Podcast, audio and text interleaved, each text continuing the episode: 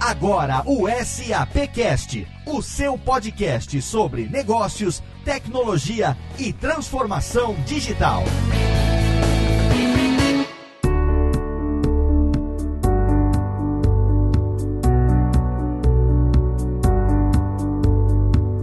Seja muito bem-vindo. Eu sou Léo Lopes e está no ar mais um episódio do SAPcast, o seu podcast sobre negócios, tecnologia e transformação digital, trazendo para você mais uma edição do HR Connection Cast, o nosso podcast para falar de assuntos relacionados ao RH, um podcast que nós trazemos aqui como um spin-off do SAPcast. E você sabe, eu tenho para esse programa aqui participações especiais, eu tenho as minhas co-hosts e antes de apresentá-las, a gente vai introduzir o tema de hoje. Você sabe, a gente está passando por um momento bastante complicado desde o começo do ano e essas mudanças inesperadas que a pandemia da Covid-19 impôs trouxe uma necessidade de distanciamento social e com isso o RH também precisou se reinventar para se adequar a esse novo cenário. E agora, muitos gestores estão se preparando para planejar o retorno dos seus colaboradores ao local de trabalho e isso vai trazer muitos novos desafios. Então, no episódio de hoje do HR Connection Cast, a gente vai falar sobre como que os líderes podem se preparar para essa nova jornada e a gente conta com a presença de especialistas de mercado e também membros do nosso HR Connection, começando por ela, minha querida Cecília Marshall. Seja bem-vinda a mais um episódio do nosso HR Connection Cast, Cecília. Oi, Léo. É um prazer estar aqui. Agradeço de novo aí a participação de todos aqui no nosso HR Connection Cast. Eu sou Cecília Marshall, diretora de marketing para influenciadores da América Latina da SAP. Um prazer estar aqui. Obrigado, Cecília. E hoje a gente tem também a participação especial da Carolina Placo. Carol, seja bem-vinda a mais uma edição do nosso HR Connection Cast. Oi, Léo. Super obrigada pelas boas-vindas. É um prazer participar aqui junto com todo mundo. Eu sou a Carol Placo, sou responsável de marketing pela estratégia das soluções de Success Factor, com foco em RH da SAP. Obrigada. Carol, e aproveitando a sua presença no nosso podcast de hoje, eu queria que você então fizesse as honras da casa e apresentasse para o nosso ouvinte quem são os três convidados especiais para esse nosso programa de hoje. Legal, vamos lá. Hoje a gente está com convidados super especiais, é, para a gente ter um tema super relevante, né? Que a gente vai falar sobre o retorno do trabalho. Bom, então eu gostaria de dar as boas-vindas aqui primeiro para o Eduardo Freire, que vai fazer parte desse timaço, trazendo um super conteúdo bacana para esse podcast. Ele é cofundador e head de inovação da Framework. Bem-vindo, Eduardo. Olá, pessoal. Obrigado, Carol, Léo e Cecília aí pelo convite, né? Espero que a gente possa compartilhar um pouco do que a gente vem pesquisando, praticando e aprendendo. Obrigado. Agora eu quero chamar aquele que é professor, escritor, consultor e conferencista, o Rogério Scher, também fazendo parte dessa rodada com a gente. Bem-vindo, Rogério. Olá, Carol. Super obrigado pelo convite. E agora, por último, mas não menos importante, quero chamar o Sidney Oliveira, escritor e fundador da Escola de Mentores super parceiro SAP. Bem-vindo, Sidney. Oi, Carol. Oi, todo mundo aí. Vamos fazer um bate-papo muito legal, porque o mundo tem que andar, né? Vamos à frente. Exatamente, Sidney. O mundo tem que andar, as coisas têm que voltar a funcionar nesse, entre aspas, novo normal que a gente vai encontrar pela frente e como que o RH das empresas vai se adaptar para isso. A gente vai tentar entender um pouquinho no programa de hoje com esse time de especialistas. Tá no ar mais uma edição do HR Connection Cast. Momento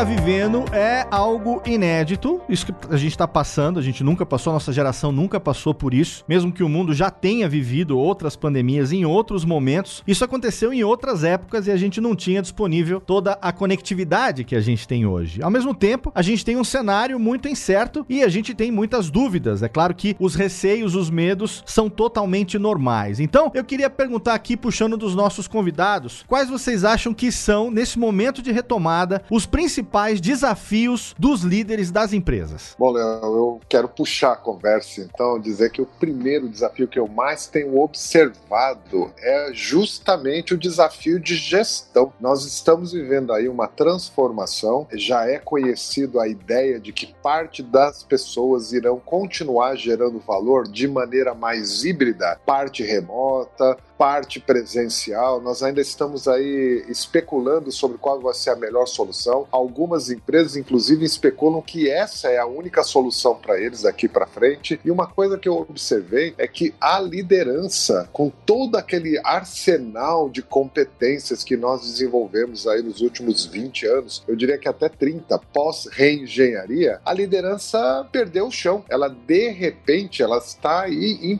pânico, vendo que muitos desses arsenais não estão adequados a uma liderança que agora espera do seu liderado muito mais protagonismo, muito mais autonomia. E eu diria que, assim, já puxando um pouco de pimenta aqui no debate, né? Os líderes não estavam preparados para essa realidade, não. Tem muito líder com a mão na cabeça, quase desejando voltar para o normal anterior, só para continuar exercendo a liderança do jeito que ela está liderando, né? Estava, né? Então esse eu acho que é o primeiro grande desafio. Eu acho que assim, eu sempre venho brincando, Léo, que não existia esse novo normal, né? A gente querer normalizar, inclusive se a gente for pro movimento da matemática, né? A gente querer comparar os diferentes, né? Então, pegando esse, esse último ponto que o Sidney colocou de pimenta, né? O que é que a gente vê nesse período agora, principalmente nesse preparo, né? E a gente viu um pouco no passado, é que de alguma forma a gente estava meio que postergando, né? Por mais que a gente nunca tenha vivido uma pandemia, né, Léo? O uhum. mundo já estava em transformação em algum tempo. Sim. Então, de alguma forma, eu sempre brinco que eu me coloco até como líder, né? Afinal, eu tô à frente de uma, de uma organização, né? E ajudo essas outras organizações nesse cenário de transformação, né? A gente tava num pouco numa zona de conforto, Sim. né? Tava muito confortável aí, isso aí o Sidney até colocou muito bem, né? De a gente voltar. Então eu vejo um, um outro pilar aqui do desafio, além da gestão, né? E desse protagonismo, era o que eu, o que eu chamo da gente ter um pouco de mente aberta para essas possibilidades de mudança, certo? Porque as mudanças, elas requerem, parece um pouco de piegas, né? Que a mudança só ocorre fora da zona de conforto, né? Mas eu acho que nada mais do que uma pandemia para nos provar isso, né? E eu colocaria aí um, um, outro cenário de entender que talvez a zona de desconforto, né, seja a nossa nova zona de conforto. E tudo bem, entendeu? Entender essas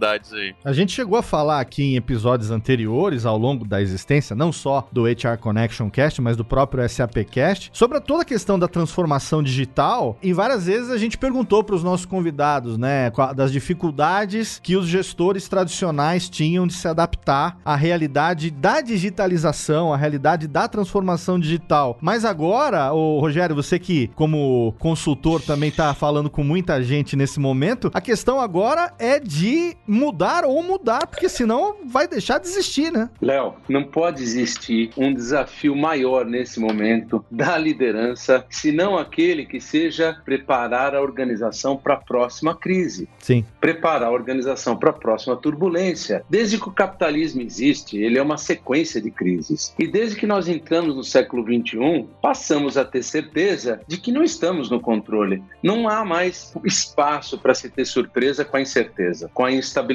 com a complexidade. O século XXI é sinônimo de mudanças exponenciais, de mudanças drásticas, aceleradas. Portanto, desafio número zero: preparar a organização para a próxima encrenca. E como fazê-lo? Em primeiro lugar, fortalecendo a cultura organizacional. Agora é o momento de receber na cultura da empresa novos valores e a expressão de um propósito mais condizente com ser de verdade um player do século XXI. Segundo ponto, reforçar o engajamento. É preciso mudar o paradigma de clima para engajamento. Você pode ter times felizes, satisfeitos, mas não necessariamente engajados. E terceiro ponto, ampliar a adaptabilidade. E o melhor modo de ampliar a adaptabilidade é ampliando a capacidade da organização, suportar trancos e solavancos, ou seja, aumentar sua membrana de proteção, aumentar sua agilidade e garantir que, por meio de experimentação e aprendizagem rápida, a organização renove o seu pacote de competências, porque é o que um ambiente de mudanças organizacionais em escala exponencial pressupõe. Por último, eu tenho certeza que meus colegas aqui vão concordar comigo. Renovar o motivo para ser líder, porque olha, é um perigo danado se liderar pelo motivo errado. Perigo danado para um país, para uma sociedade e não seria melhor para uma empresa quando a liderança não lidera pelo motivo certo. Rogério, é perfeito tudo que você falou e essa motivação é importante e eu tenho também observado a necessidade enorme de uma liderança um pouco mais pragmática, mais direta, mais objetiva, que fale muito mais claramente com foco nos resultados e não com foco só no processo ou naquele cumprimento dos dogmas corporativos, sabe? Ah, eu tenho visto muitos líderes precisando se reinventar na sua forma de exercer a liderança, que eles tinham todo um cerimonial para exercer a liderança. Sabe aquela coisa de ir lá, dar um tapinha, tomar um café, chamar no cantinho? Tinha um cerimonial cultural válido. Só que agora nós estamos num ambiente que exige do líder a gestão remota e ele não está podendo usar mais de alguns artifícios. Então, eu tenho visto uma necessidade de uma comunicação um pouco mais direta, horizontal, transparente e sim, o líder vai precisar lidar com uma coisa chamada reversão. Ele vai ter que tomar a decisão e estar pronto para reverter à medida que ele identificar qual é o cenário que vem à frente. Porque tem muito, como o Léo colocou no início, tem muito de inédito nesse cenário e a gente não está olhando todo o cenário ainda. A gente está andando meio que no nevoeiro, né? Então eu tenho que ter a, a capacidade de reverter a minha decisão. Eu não posso mais me encastelar em ser aquele líder que decidiu, agora já falei, tá falado, sabe? Não, não, eu falei, mas espera um pouquinho, agora mudou o cenário, ele tá mudando muito rápido, né? Por isso que eu gosto de complementar um pouco esse desafio. A gente vai viver tempos de muita criatividade na gestão. A gente vai ver falar de muita gestão estilo novo. Não vou nem chamar de 2.0, 4.0, 10.0. Não. Sim. É uma gestão, é uma nova gestão. Eu queria hum, aproveitar o gancho que não tem nesse momento aquele cafezinho no, no canto do escritório, aonde durante os quais os líderes tinham uma percepção melhor de como estava uh, os seus funcionários e perguntar Edu, Edu, como é que você acha que nesse momento os líderes podem descobrir e mapear os sentimentos dos colaboradores para criar ações que os ajudem nesse retorno ao trabalho? Porque é, nós estamos aí no momento que ou já vo estamos voltando ao trabalho ou estamos em vias de voltar ao trabalho. E como sentir melhor e captar melhor o sentimento dos colaboradores e criar ações realmente concretas para esse retorno, Edu? Legal, Cecília. O que eu tenho percebido, eu estava muito aí na fala anterior do próprio Sidney, né? Que essa, a gente só, na verdade, vai fazer alguma coisa quando a gente costuma brincar com alguns líderes, Cecília, que a gente tem que praticar o TBC, né? Que é o tira o bumbum da cadeira, que era o exemplo da gente ir tomar os cafezinhos, né? E agora, nessa perspectiva da gente tentar entender o outro ser humano, né? E tem um, um, um pilar muito forte do que a gente tem trabalhado, além do que o, os colegas já colocaram, criatividade, né? Esse senso de, de adaptabilidade e tal. Mas tem um pilar muito forte da empatia, né? E às vezes pequenas ações que a gente tem percebido, né? Tem colocado muita produtividade, né? Ou muita sensação de que as coisas podem estar melhor, inclusive no ambiente remoto, sabe, Cecília? Por exemplo, o que a gente tem percebido é que em algumas pequenas ações, como por exemplo, né? No, no começo da pandemia, pessoal, em alguns clientes a gente percebeu que alguns gestores eles faziam reuniões quase que constantes, né? Para saber meio que o que, é que as pessoas estão fazendo, afinal elas não estão vendo esses resultados, né? E aí quando a gente sai desse modelo do comando e controle aí da administração clássica, né? E a gente começa a de fato entender o que é que os nossos clientes internos, né? Posso assim chamar, né? Por mais que, que seja um pouco até irrelevante essa questão do ser cliente, que na verdade todo mundo são pessoas, né? A gente precisa tentar trabalhar muito forte esse cenário da empatia, né? E é o que a gente tem, além de observado, né? É incentivado muito os times de transformação, né? Porque o pilar da empatia, ele naturalmente ele engaja para uma ação. Faz sentido, Sidney, o que eu falei? Puxa vida, faz sim, Eduardo. A gente vai precisar exercer algumas competências que a gente deixava meio guardadinha ali, não achando que era necessário, né? Tá na hora de levantar e agora é ligar a câmera e começar a falar com o time, mas de uma maneira que não seja controle do time, e sim entenda que o time precisa dessa autonomia.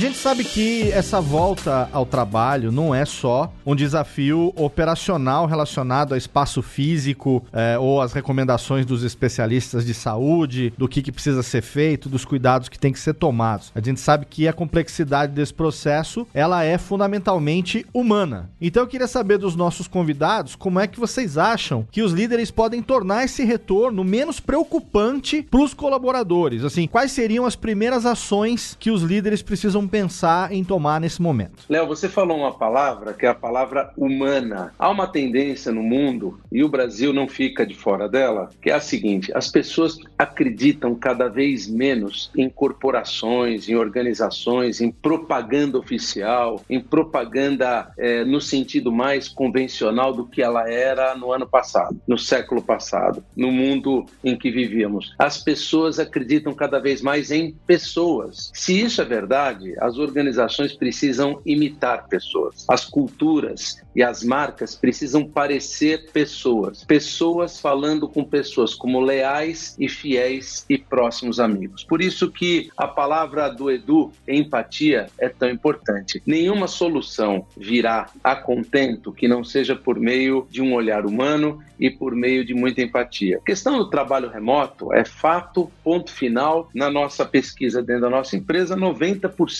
dos nossos clientes manterão o home office pós-quarentena. Desses, entre 30% a 50% como uma política rotativa entre pessoas, no sentido opcional, para que elas possam, dados seus contextos pessoais e familiares, optar ou não por mais tempo ou menos tempo em casa ou no escritório. Agora, o grande problema é não tratar isso como um processo, como uma norma, como uma política, ou sequer apenas como uma tendência. É preciso dar sentido para a história do trabalho remoto. Por exemplo, conectando isso à cultura da organização. Antes da quarentena, muita gente vinha para mim e perguntava: Rogério, você é a favor de que a empresa seja pet friendly? Pode piercing? Pode barba colorida? Pode bermuda? Podemos, devemos liberar bermuda e chinelo? Ora, quando falamos de engajamento de seres humanos, as coisas precisam fazer sentido. E precisam fazer sentido junto àquilo que a organização jura por Deus que é um valor enorme para ela. Então, o employee experience será engajador quando houver uma palavra-chave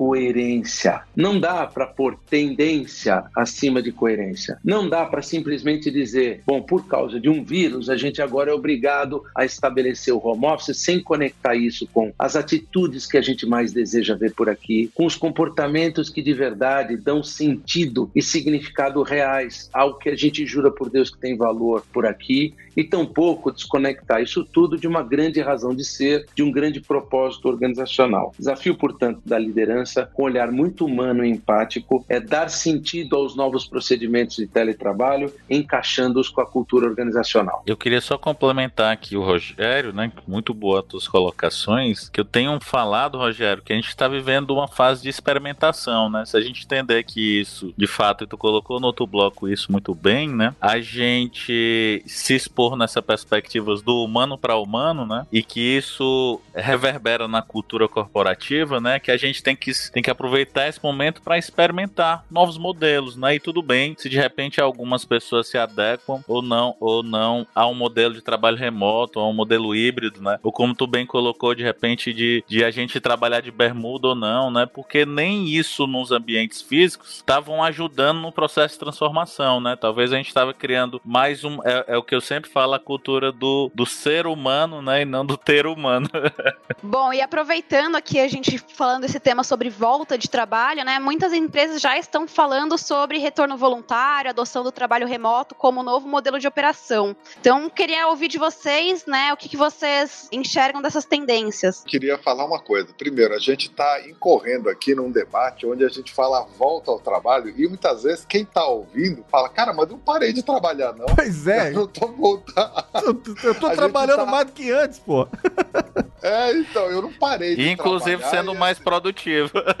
Muitas vezes sim. Aí, é, é, então, isso que eu queria puxar aqui em cima do que a Carol colocou. A volta, na verdade, a volta para o ambiente de trabalho, ela está cercada agora de novas realidades. E uma coisa que a maioria dos profissionais perceberam é que houve não um equilíbrio entre a vida pessoal e a vida profissional. O que houve para muitos foi uma fusão das duas vidas. E de repente eles gostaram, porque, por um lado, perceberam que alguns aspectos da vida pessoal puderam ser contemplados até por uma economia, eu diria, aritmética de tempo. Sabe aquelas uma hora e meia de trânsito para ir, uma hora e meia para voltar? Sim. Foram três horas a mais que entraram na, na contabilidade do, do, do profissional. Ele percebeu isso, ele percebeu também que houve um aumento de produtividade. Eu, particularmente, atribuo esse aumento de produtividade a foco, porque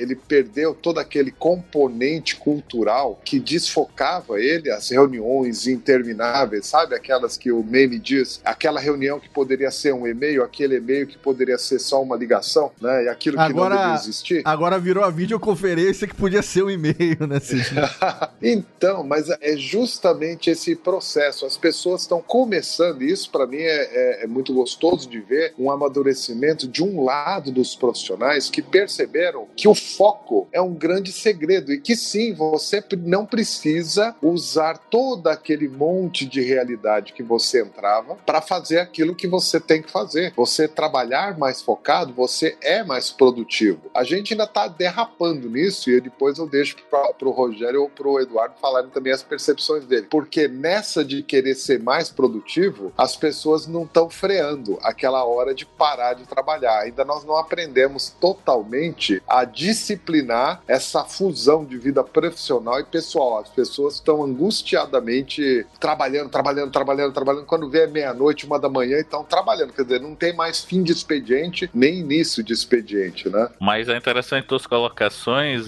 porque no começo, eu não sei se aconteceu com vocês, né? No começo ali de março ali da pandemia, eu entrava nesse modelo, eu trabalhava insanamente, quando eu percebi era meia-noite, né? E eu fiz coisas simples, como por exemplo, tentar estabelecer alguns hábitos, né? De, de tentar estabelecer, inclusive no meu Outlook, um horário ali do almoço e tal, algumas coisas nessa questão, né? Mas eu queria até compartilhar um relato como é interessante de ver coisas antes, né? Dessa colocação de o volta ao trabalho. A gente tinha alguns clientes que já estavam com esse cenário há dois, três anos, né? De quase 50% do time, por exemplo, de TI, tinha lá quase duas mil pessoas, né? Eles trabalharam home office e quando a gente foi entender se de fato depois eles queriam, sei lá, cerca de 85% daquelas pessoas, se, né, elas tinham, eles tinham um preconceito por ter ido trabalhar remoto no primeiro momento. E depois, assim, de uma forma, se eu tiver que resumir numa frase, né, eles meio que diziam assim, ó, se a empresa tal, ela me tirar do modelo, né, home office ou do modelo que eu estruturei minha vida com home office, eu peço demissão, né? Então aquilo já era quando você interage e vê da minha perspectiva como cliente dessa empresa, né? Você não percebe que de fato naquilo não tinha uma mudança. E de novo tinha mais era uma questão de cultural, né? E de hábitos da gente mesmo nessa perspectiva de foco, né? Tem um relato inclusive de uma própria gestora lá da área de treinamento do RH, que ela tinha três filhos, ela disse assim: "Edu, eu não conseguia deixar minhas filhas na escola. Hoje eu não abro mão de deixar e pegar e eu tenho uma percepção que de fato eu tô entregando mais valor, né? Mas consegui isso depois de uma jornada, né? No primeiro momento, que talvez era o que tenha acontecido, que eu chamei, tô chamando esse momento de home office, less office, né? Ou seja, tá todo mundo em casa, mas também a gente não tá no escritório. É que ninguém trabalhava nesse modelo, né? né? Inclusive até aquele, aproveitando o que o Sidney colocou dos memes, né? Existia muito uma comunicação, né? De produtos de marketing digital para venha trabalhar em casa, etc. Todo mundo acabou com essa comunicação depois da pandemia, né? Então, assim, você precisa tentar estabelecer um modelo de trabalho, né? Uma forma de trabalho, independente se você vai estar ou não no escritório. E aí eu acho que é o ponto que a gente colocou no começo. O, o RH ele tem que ter um protagonismo disso, né? Porque às vezes nesses cenários de transformação, outras áreas, a tecnologia, etc., ela acaba tendo um protagonismo, né? Por começar a trabalhar com possibilidades de, de abordagens ágeis e outras coisas nesse sentido. Então, eu queria perguntar o seguinte, aproveitando esse ponto que o Eduardo colocou, né? A gente tá vivendo um momento agora que o RH realmente vai precisar repensar essa jornada de experiência dos colaboradores, porque para muita gente é quase como se estivesse entrando na empresa pela primeira vez, né? Uma coisa era a dificuldade que empresas tradicionais tinham num passado recente de se adaptar ao modelo remoto por conta de regulações e ferramentas e N coisas. Agora o modelo remoto barra híbrido vai ser uma realidade sem volta para muitas empresas. Então eu queria aproveitar para puxar aqui quais estratégias que os, os gestores podem usar nesse novo momento agora, nesse novo onboarding, digamos assim, para ajudar os colaboradores a se adaptarem a exatamente essas novas rotinas de trabalho. Léo, inclusive isso que você traz tem tudo a ver com o que Eduardo e Sidney falaram agora há pouco. Aliás, o Sidney fez uma correção há pouco a respeito da expressão volta ao trabalho, que ela parece não fazer mesmo qualquer sentido, né? Nunca ninguém parou de trabalhar nesse período. Assim como precisamos corrigir uma expressão, distanciamento social. Ora, o distanciamento é físico, não pode ser social. Isso na cabeça de um líder é um perigo. Se ele acreditar Perfeito. em distanciamento social, não vai construir proximidade, presença e confiança com a sua equipe. Então, ninguém volta ao trabalho, né? há uma nova realidade ao trabalho, mas não deixamos de trabalhar Sim. e não pode haver distanciamento social, ele é apenas um distanciamento físico. Sim. Agora, para responder a tua pergunta sobre a experiência do colaborador nesse novo momento, eu recomendo aos colegas que nos ouvem que pensem a experiência do colaborador em relação a três dimensões. Nenhum colaborador tem um único contrato de trabalho com a empresa. Ela tem três contratos de trabalho com a empresa. Cada indivíduo tem três contratos. Vamos lá. O primeiro é o transacional, é aquele contrato regulamentar, legal, trabalhista, quer o indivíduo seja uma PJ, quer seja CLT. Ali está prevista a remuneração, benefícios, as condições físicas de recursos, ferramentas, o ambiente físico de trabalho. Isso é o contrato transacional, mas ele é um de três. Os outros dois são mais implícitos, menos tangíveis e por isso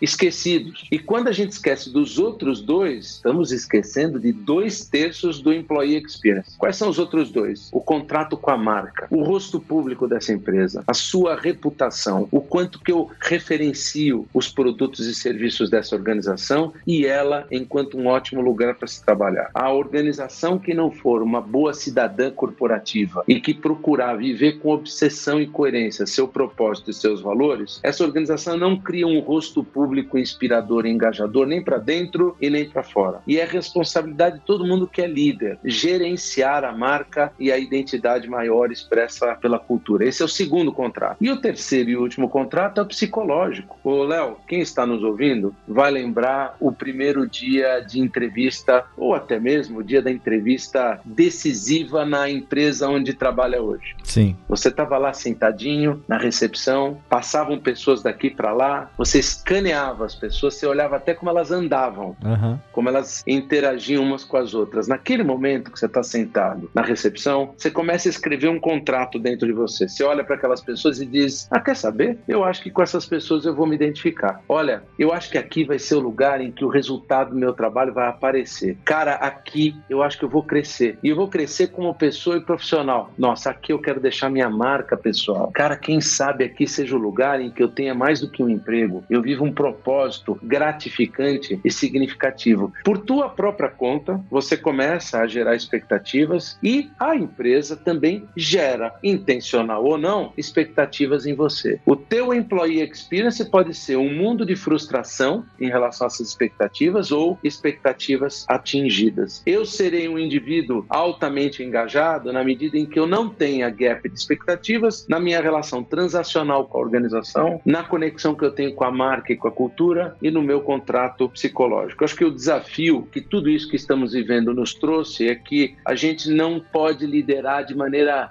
diminutiva, tem que ser com altitude e amplitude, olhar três contratos e não um só, é a minha recomendação, Léo. Léo, eu quero complementar o Rogério, porque essa colocação dele, ele colocou o terceiro pilar, Rogério, ainda bem que você colocou. O, nós estamos vivendo um tempo que as pessoas estão passando por pancadas psicológicas. O isolamento, Sim. esse isolamento imposto, quer dizer, você ficar dentro de casa, você trabalhar com esposa, filho, cachorro, todo mundo dividindo o mesmo ambiente com uma intensidade, isso está afetando o psicológico de muita muita gente. É opressor, né? É. Assim, chega a ser opressor, É. dependendo da situação. É, dependendo. É, não, não era assim no início, mas começou a ficar. Sim. A gente começa a ficar cansado desse processo. Ah, tem momentos que a gente fala, já deu, né? Já deu. Mas já deu pra quê? E aí você que tá falando, vamos voltar. Eu tenho alguns clientes que estão fazendo pesquisa pro seu, com seus eh, colaboradores. Quer dizer, até a pesquisa de cultura, aquela pesquisa de clima, tem que ser redesenhada Sim. porque nem sabemos direito qual é a pergunta. Num primeiro momento, o colaborador está falando: quero ficar em casa por conta de uma série de benefícios. Eu diria que o mais fácil de perceber é o trânsito de ir e de vir que ele ganhou, mas ele também não sabe se ele quer esse ambiente dentro de casa da mesma maneira, porque está contaminando a própria cultura da casa. Quer dizer, Sim. fundiu a vida pessoal, mas fundiu a vida corporativa com a vida cultural da família. É. É uma fusão que a gente. E assim, os RHs ainda não estão nem começando a tocar nesse assunto, porque isso não era um problema. Lembra a história de problemas pessoais ficam do portão para fora?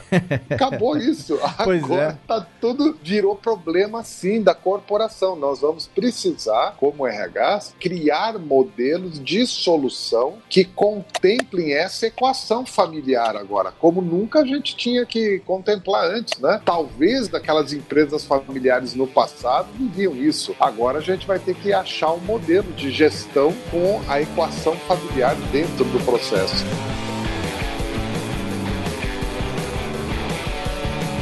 Com certeza essa não vai ser a última vez que a gente vai falar sobre isso, mas a gente tem aqui o nosso tempo, a gente chega no bloco final desse episódio, Cecília Marshall, e eu sei que você tem aí perguntas para fazer para os nossos convidados, para a gente concluir esse programa de hoje. Lembrando que, obviamente, a gente tem aí mais uma série de HR Connection Casts que a gente vai publicar ainda ao longo desse ano, né? Que pena, hein, Léo? Já tá acabando esse nosso bate-papo riquíssimo. Sim, eu gostaria de rapidamente perguntar pro Rogério, pro Sidney e pro Edu se vocês puderem compartilhar em uma ou duas palavras a sua recomendação para o planejamento para o retorno ao trabalho, para o RH e para os líderes, o que vocês falariam? Cecília, eh, a liderança precisa voltar com a seguinte lembrança: toda crise tem lá seus aspectos horrorosos, mas tem alguns poucos muito bons que não podem ser desperdiçados. Entre eles, o desafio de controlar a temperatura. Numa crise, as coisas esquentam e, ao esquentar, elas trazem uma urgência do agora. As pessoas avançam, os processos decisórios ficam mais ágeis e velozes, as pessoas param de procrastinar, a liderança ganha um grande álibi para agir e botar para fazer o que é importante fazer agora. Portanto, minha palavra final é controle a temperatura. Nem tão frio que tire das pessoas essa urgência do agora, mas nem tão quente que deixe todo mundo fadigado do ponto de vista mental, emocional e espiritual. A minha dica,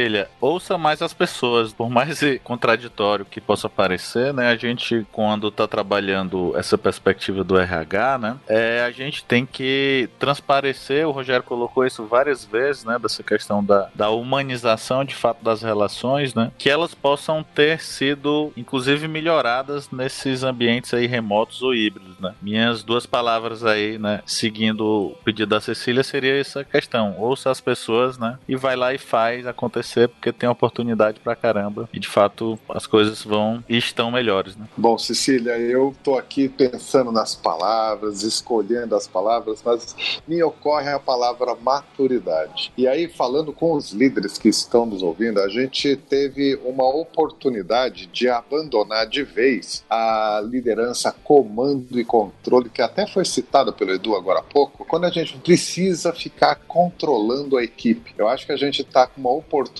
já que aconteceu aí o trabalho remoto dessa forma tão intensa, a gente está com a oportunidade de, como líderes, aprender a delegar, dar autonomia, que isso é o que engaja o colaborador, isso é o que faz ele amadurecer, coloca o líder na posição mais estratégica e é óbvio que para isso acontecer, o líder tem que dar um voto de confiança, confiar na maturidade do seu colaborador e é evidente que o colaborador vai ter que merecer também essa confiança sendo maduro. Então, a minha percepção deste momento que nós estamos vivendo é que justamente nós estamos com uma chance de amadurecer a gestão definitivamente e crescer. Pois é, queridos Rogério, Eduardo e Sidney, são palavras uh, fortes e que devem ser realmente consideradas aí por aqueles que estão nos ouvindo. Então, eu volto aqui a agradecer vocês, a participação de todos, a, por vocês estarem aqui compartilhando a sua experiência, o seu conhecimento com todos os nossos ouvintes. E já me despeço novamente de todas e passo a palavra aí pro Léo, né, Léo? tá bom, Cecília. A gente encerra aqui mais um HR Connection Cast, com certeza. Quero agradecer nominalmente aqui a cada um dos nossos convidados. Eduardo Freire, cofundador e head de inovação da Framework. Edu, obrigado. Quem quiser eventualmente conhecer mais sobre o seu trabalho, a gente pode botar o link no post pro seu LinkedIn, pra Framework. Deixa aqui as suas palavras finais pra gente, por favor. Obrigado, Léo. Obrigado aí a Cecília, a Carol e o pessoal da SAP, né? Pode botar, né? Os links da Framework é fwk.global, né? E os meus aí é Eduardo Freire, se você pesquisar aí, eduardofreire.co. Agradeço, né? E é uma oportunidade porque, de fato, a gente só faz transformação com RH protagonista, né? Um abraço. Obrigado, Edu. Obrigado também, Rogério Ché, professor, escritor, consultor, conferencista que abrilhantou demais aqui o nosso programa de hoje. Rogério, obrigado. Léo, agradeço a você e a todos aqui que estiveram conosco. Nós estamos vivendo muitas mudanças, o papo aqui foi o quão complexo é vivê-las, mas tem uma coisa que a gente tem mais dificuldade em viver: é aquilo que não muda, é aquilo que não prospera, que não vai mais adiante. Temos medo de mudança? Temos, mas a gente tem um medo maior de que as coisas não mudem. Vamos celebrar as mudanças. Me procurem lá no Instagram, Rogério Underline Share e no LinkedIn também. Obrigado, Léo, um abraço. Obrigado, Rogério. E ele também, diretamente da Escola de Mentores, o fundador, escritor Sidney Oliveira. Sidney, obrigado também pela sua participação nesse episódio tão rico. Léo, muito obrigado. Obrigado, pessoal da SAP, Cecília, Carol. Muito gostoso estar conversando com vocês. Edu e Rogério, muito gostoso conversar. Se eu pudesse, eu ficaria conversando o tempo todo. A gente está aqui num período para trocar ideias. Acho que essa é a palavra final minha. Pessoal, vamos continuar trocando ideias. A gente tem aí novas linguagens, os, as lives, as, os podcasts. Vamos aprender essa nova linguagem e continuar trocando ideia. Então, muito obrigado pelo convite, viu? Obrigado, Sidney, e obrigado também a ela que ficou aí mais observando do que falando, Carol Placo. Obrigado pela sua participação também no programa de hoje, Carol. Obrigada, Léo. Eu que agradeço. Conversa super gostosa, né? Dava pra gente ficar horas conversando com, com tanto conteúdo relevante, importante nesse momento que gera tanta ansiedade nas pessoas. Gostaria de agradecer aqui de novo o Rogério, o Sidney, o Eduardo, a Cecília, todos vocês que se prontificaram e se disponibilizaram a participar. E a todos os ouvintes, né, que estão participando e acompanhando a gente aqui. Muito obrigada. Obrigado, Carol. E para encerrar, obrigado à minha co-host, ela que coordena o nosso HR Connection Cast, minha querida Cecília Marshall. Mais uma vez encerramos, mas lembrando que a gente tem ainda muitos programas ainda ao longo do ano, né, Cecília? Com certeza, Léo querido. Muito obrigada a todos. Estejam bem, fiquem bem e até a próxima então. Um abraço. Obrigado, Cecília. Obrigado a você que acompanhou mais um episódio do HR Connection Cast, o nosso spin-off do SAPcast focado nos assuntos de RH. Não se esqueça que você pode curtir a fanpage da SAP Brasil lá no Facebook. No Twitter você pode acompanhar o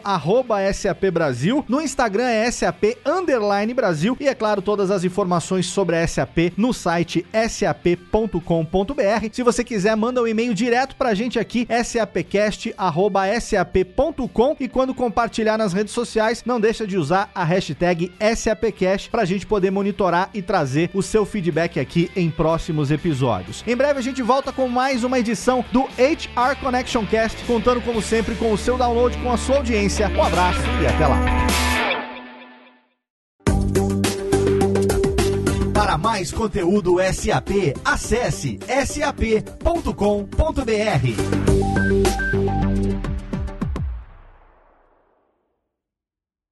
Este podcast foi produzido por Radiofobia, podcast e multimídia.